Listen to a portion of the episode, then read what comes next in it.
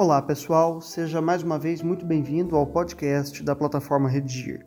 Hoje a gente está aqui com a professora Gislaine Boose para falar sobre o seguinte tema: caminhos para acabar com a arquitetura hostil e com o controle dos espaços públicos.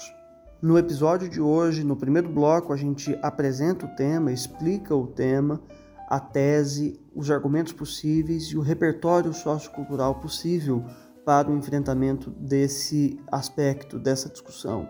No segundo bloco, a gente aprofunda a discussão e no terceiro e último bloco, a gente fala sobre proposta de intervenção social. Antes de começar, fica já o convite para que você assine o nosso podcast no seu tocador de preferência. Então, vamos lá. Professora Gislaine, explique para nós, para os nossos alunos, o tema este conceito de arquitetura hostil é, e de que modo a gente pode colocar essa discussão em perspectiva ali no primeiro parágrafo da dissertação. Olá, Gustavo. Olá, alunos da plataforma Redigir. Arquitetura hostil ou arquitetura anti-mendigo são expressões que têm definido a estratégia segregacionista da ocupação dos espaços públicos são construções que se utilizam de, por exemplo, vergalhões de ferro, pilastras, canteiros, é, muitos etc. aí, para impedir ou limitar a permanência, em especial de, de pessoas em situação de rua, naquele determinado local. Ok, definido o tema, né, o conceito principal do tema, como que a gente poderia agora trabalhar com os argumentos possíveis para o enfrentamento da discussão?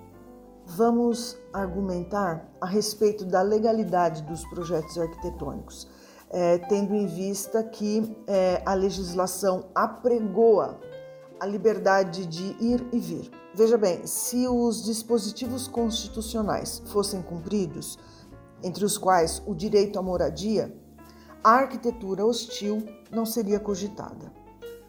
Ok, professora, agora com relação ao repertório sociocultural, uma outra exigência é, da redação, não necessariamente da introdução, é verdade, né?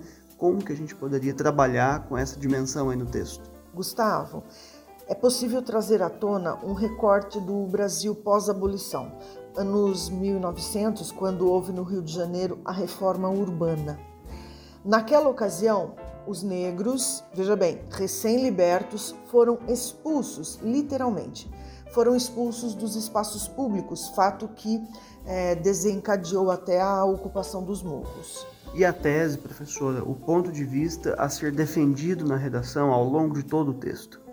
Uh, vou defender a tese segundo a qual a arquitetura hostil é a prova de que falta o senso humanitário aos gestores públicos, uma vez que se trata de medida higienista segregacionista que limita o acesso de camadas marginalizadas ao espaço público. Muito bem, passemos então agora ao segundo bloco, no qual a gente aprofundará a discussão. Professora, a liberdade de locomoção, como você mesma é, trouxe aí para nós anteriormente, é um direito fundamental. Né? Daí entendermos como arbitrária a tentativa de limitar o ingresso ou a permanência ou a saída, a locomoção, enfim, de qualquer brasileiro dentro do território. Esse é, inclusive, um dos argumentos que você propôs para o enfrentamento do tema. Eu acredito que esse assunto tenha ganhado bastante visibilidade, professora, é, em 2021, em plena pandemia, quando a população em situação de rua teve, é, digamos, um aumento exponencial, né? foi muito expressivo esse movimento por ocasião do agravamento das condições sociais no Brasil. É isso mesmo, Gustavo. Veja bem, o artigo 5 da Constituição Federal, esse também é um repertório, garante a inviolabilidade do direito à vida, à liberdade, à igualdade e, textualmente, põe a salvo o direito à locomoção e à moradia. A arquitetura anti-mendigo é uma verdadeira afronta a esses preceitos constitucionais. E você tem razão quando diz que as manifestações contrárias à arquitetura hostil desencadearam em 2021, sobretudo depois que o padre ativista Júlio Lancelotti destruiu ele próprio a marretadas uma enorme quantidade de muretas, eh, blocos de concreto, plantados embaixo de um viaduto na Zona Leste, em São Paulo. O caso ganhou proporções midiáticas naquele instante, é fevereiro de 2021. No instante mais crítico da pandemia, agentes da prefeitura argumentaram que a instalação daqueles volumes tinha a finalidade de evitar o descarte e o acúmulo de lixo embaixo dos viadutos. Provavelmente existam pessoas que duvidem da inteligência de todo mundo, né? Tipo esse pessoal. Agora, professora, é possível sabermos é, exatamente o número é, de pessoas em situação de rua é, no Brasil neste momento? Gustavo, fala-se hoje em aproximadamente 230 mil pessoas em situação de rua, mas sabemos que esse número é sempre subestimado. Prefiro é, não quantificar, por motivos até bastante óbvios. É, essas pessoas não têm localização certa, vivem como que as escondidas. E esse é o tema da nossa discussão. Tais pessoas ultimamente estão sendo proibidas até de se abrigarem debaixo de pontes e viadutos. Quer dizer, então, que é, o Estado, além de não cumprir com um papel constitucional de assistência a essas pessoas vulneráveis, marginalizadas, agora, de certo modo, é, o Estado endossa os projetos que impedem a ocupação dos espaços públicos, das pontes, viadutos, esquinas, né, é, contra essas pessoas. Quer dizer, é uma hostilidade de, de todos os níveis, não é isso? É, é uma hostilidade institucional. Infelizmente é isso. E não é de hoje que isso acontece. Uma rápida busca na internet e saberemos que a arquitetura de segregação é antiga e acontece em todo o mundo. Isso não é exclusividade do Brasil. É, e perceba que chegamos ao limite é, do absurdo.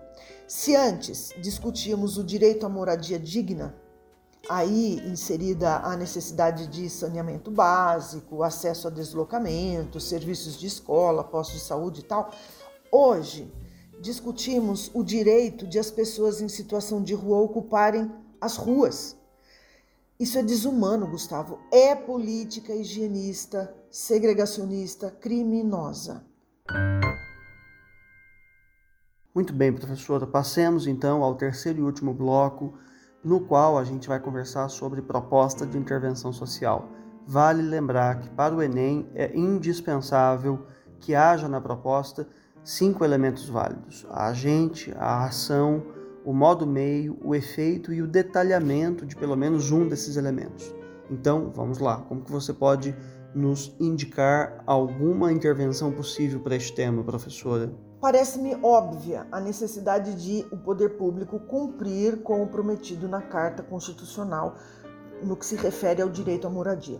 Desse modo, cabe ao Ministério das Cidades viabilizar a locação social por meio de uma política habitacional empreendida entre Estado e iniciativa privada, para que famílias de baixa renda passem a ocupar imóveis vazios ou subutilizados até porque está comprovado que o saldo de imóveis vazios, eh, construídos com planejamentos eh, financeiros a longo prazo, subsidiados pelo Estado, esse saldo é suficiente para abrigar toda a população em situação de rua. Isso feito, a arquitetura hostil dará lugar a um novo design urbano e todos os brasileiros terão resguardados os direitos constitucionais. Muito bem, professora, agradeço muito aqui a sua participação mais uma vez com a gente. Foi um prazer estar aqui, Gustavo. Conte sempre comigo. E antes de me despedir, fico renovado convite para que você assine o nosso podcast no seu tocador de preferência. E quando essa redação chegar aí corrigida no seu aplicativo, não deixe também de frequentar os nossos percursos de aprendizagem, nos quais há tópicos de gramática, listas de exercício e videoaulas sobre cada dificuldade. No site há também uma redação modelo sobre este tema na qual você pode se inspirar. Então é isso, obrigado e até a próxima.